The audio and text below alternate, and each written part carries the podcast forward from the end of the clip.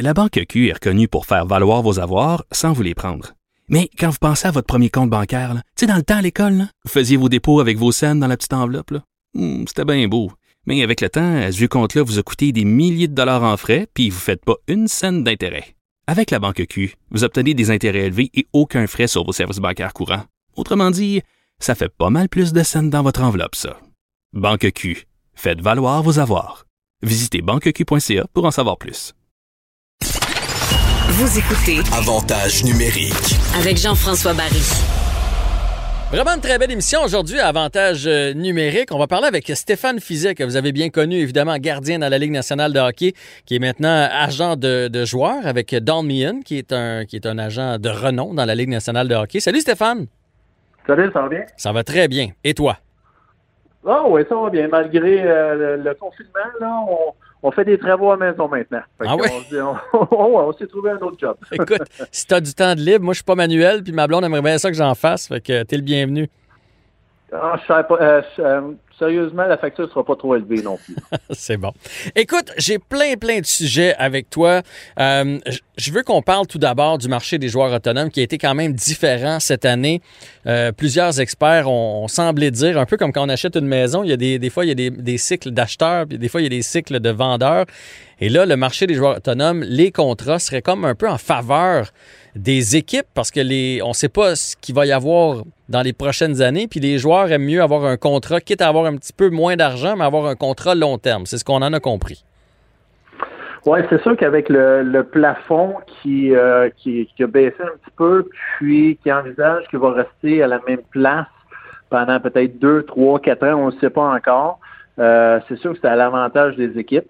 Euh, parce que là, ils voyaient que les joueurs autonomes qui étaient sur le marché, les bons joueurs, tout ça, eux autres cherchaient, ils recherchaient surtout la sécurité. Je pense que c'est comprenable un peu quand le joueur arrive à 27, 28, 29 ans, d'aller chercher de la sécurité pour pouvoir se rendre jusqu'à peut-être euh, 33, 34, 35 ans, puis peut-être espérer après ça aller en chercher un autre contrat. Fait, il y a beaucoup de joueurs là en ce moment qui euh, qui visent euh, le, le- la, la sécurité parce que prendre une chance euh, de signer un contrat à court terme quand tu sais pas qu'est-ce que le plafond va faire dans les années futures, c'est un gros risque à prendre. là. Comment tu as trouvé les signatures du, du Canadien? Parce que le Canadien était très actif cette semaine. Marc Bergevin a dit que les gyms étaient fermés, fait qu'il ne pouvait pas aller s'entraîner. Alors, il en, a, il en a profité pour signer ses joueurs. Euh, contrat de Gallagher, trouves-tu que c'est un bon contrat? Une durée de, de Un six ans? excellent, un excellent contrat euh, pour Ga- Gallagher. Moi, je pense que euh, c'est autant côté euh, nombre d'années euh, que son salaire. Euh, pour qu'est-ce que Gallagher a accompli pour le Canadien jusqu'à présent? C'est c'est un joueur qui volait à la guerre. C'est l'importance de ce joueur-là dans un vestiaire. Fait que sérieusement, là, par rapport à son contrat, c'est vraiment un bon contrat. Je pense que les deux côtés là, sont vraiment contents présentement. J'ai eu l'impression que les deux côtés étaient contents dans tous les contrats. Même chose pour Toffoli. Oui, Toffoli, euh, moi je pense que c'est quasiment un aubaine. Ouais, hein? Euh, j'adore ce, ce- j'adore ce joueur-là. Il apporte beaucoup. Euh, faut pas oublier qu'il a gagné une Coupe Stanley à, Los Angeles. Fait qu'il va emmener un, un- peu de leadership aussi dans la chambre. Ben, c'est, c'est, on n'a jamais, on on jamais assez de, de, de gagnants dans un vestiaire.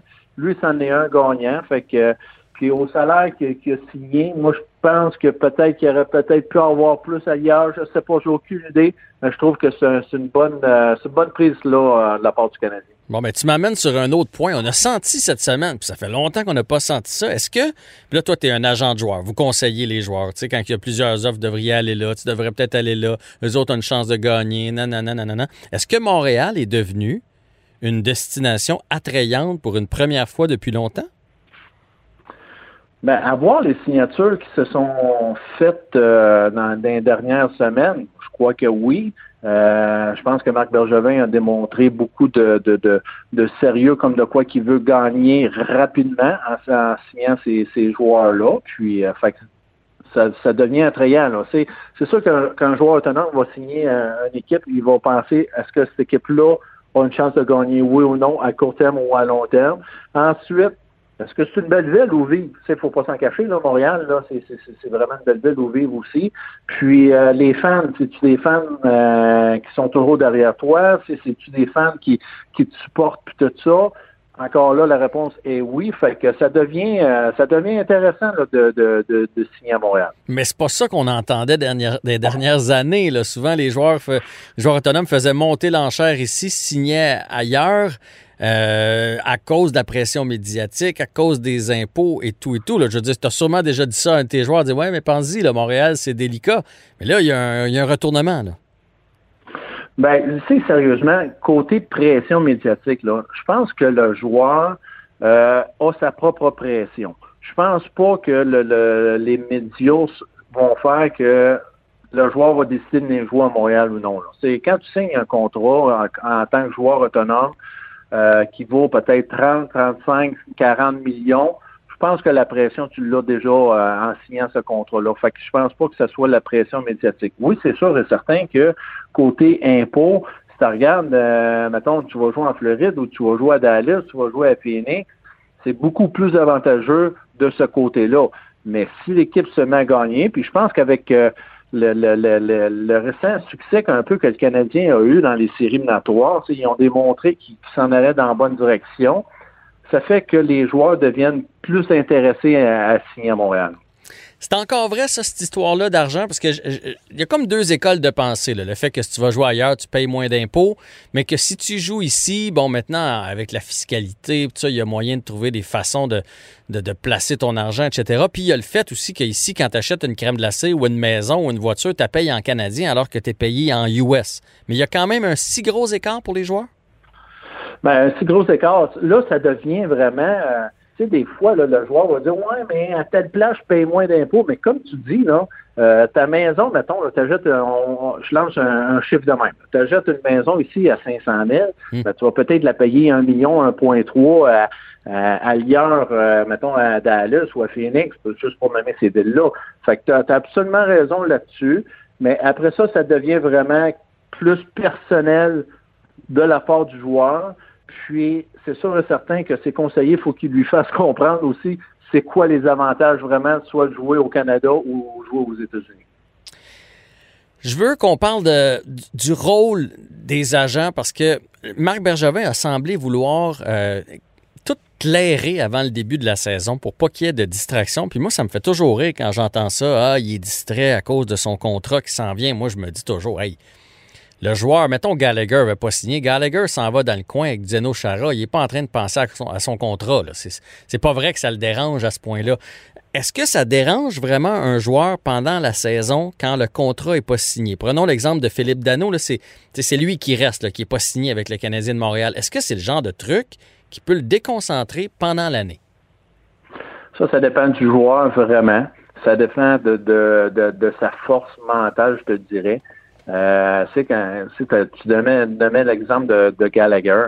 Euh, c'est sûr que quand il embarque sa glace, il pense pas là, que calé, que j'ai pas de contrat encore pour l'an prochain, je suis pas signé puis tout ça. fait que ça dépend vraiment du joueur aussi qui est dans sa tête puis tout ça. Mais c'est sûr que quand il arrive à la maison, euh, il pense que, que, son contrat, il a hâte de le signer. C'est pas vraiment une distraction, c'est juste comme il a hâte de voir euh, c'est qu'il va s'en aller l'an prochain. Là. Mm. que c'est, plus dans ce sens-là. Mais pour sur la glace, les joueurs restent des joueurs de hockey. Ils ont un travail à faire. Ils ont encore un contrat en poche. Les, les organisations ne sont pas obligées de signer tout de suite ces joueurs-là. Là. Ils, ont, ils ont un an encore pour négocier avec, avec, avec ces gars-là. Fait faut que ces gars-là démontrent du professionnalisme puis qu'ils continuent à faire leur job, ça glace. Puis s'ils font leur job, ils font encore mieux. Mais sont tout simplement gagnants, ils risquent peut-être d'aller chercher un petit peu plus cher euh, dans, les années futures. Puis comment ça fonctionne dans le quotidien? Là, je veux rentrer dans le quotidien. Est-ce que quand un joueur est en égo, c'est que c'est sa dernière année ou c'est qu'il y a un contrat qui s'en vient, est-ce que est-ce qu'il vous texte à tous les jours? Est-ce que vous autres, vous, l'appelez pour dire, OK, là, je viens de parler à Bergevin, ça n'a pas bougé, je te rappelle quand ça bouge? Ou c'est plus comme, là, joue ta game, moi, je vais m'occuper de tes affaires, puis quand on se rapproche, je t'appellerai. Comment ça fonctionne? Ben, c'est, il y a, y a deux, euh, il y a deux choses complètement différentes. Soit quand tu es, euh, pas durant la saison, tu es off-season, là, ou bien tu es durant la saison. C'est quand tu es durant la saison, c'est plus le style, euh, concentre-toi sur ta job, laisse-moi faire ma job, puis euh, si, mettons, on vient qu'on est, on, on, s'est établi un plan, puis tout ça, si je vois qu'on arrive près d'une entente ou si ça va vraiment dans la bonne direction, on va s'en reparler. Sinon, on se parle pas de ça tout durant la saison, parce que justement, on veut pas emmener ça, euh, cette distraction-là, c'est comme qu'on parlait un petit peu tantôt, là, mais on veut pas, on veut pas de la chaleur. On veut qu'il soit dans sa tête, là, que ça soit clair, qu'il se pose pas de questions, que la seule chose sur quoi il se concentre, c'est de jouer au hockey. Mais si le joueur signe qu'il est en négociation durant l'été, la période morte, euh, là, c'est sûr et certain qu'on est plus... Euh, le, joueur veut, savoir le plus rapidement possible où c'est qu'on en est, puis tout ça, puis mm. qu'on on leur parle régulièrement. Euh, justement pour les garder dans, dans, un état là qui sont quand même quand, même assez bien. Ils ont leur entraînement à faire puis tout ça. Puis c'est sûr que la communication est peut-être là un petit peu plus que durant la saison par rapport aux négociations. Mais si on ne parle pas de négociations, regarde, on est en contact avec, euh, avec les joueurs assez régulièrement aussi. Euh, moi, j'ai écouté le point de presse de Marc Bergevin à tous les jours. Euh, puis quand, quand il a fait le point de presse pour Gallagher, on a senti un peu qu'il partait en vacances, que son, son, son, ses contrats étaient signés. J'ai eu une petite pensée pour Philippe Dano. Je sais qu'il est, avec vous. puis Don Meehan a réagi d'ailleurs. Il a dit que Philippe, évidemment, aimerait ça, signer avant le début du camp.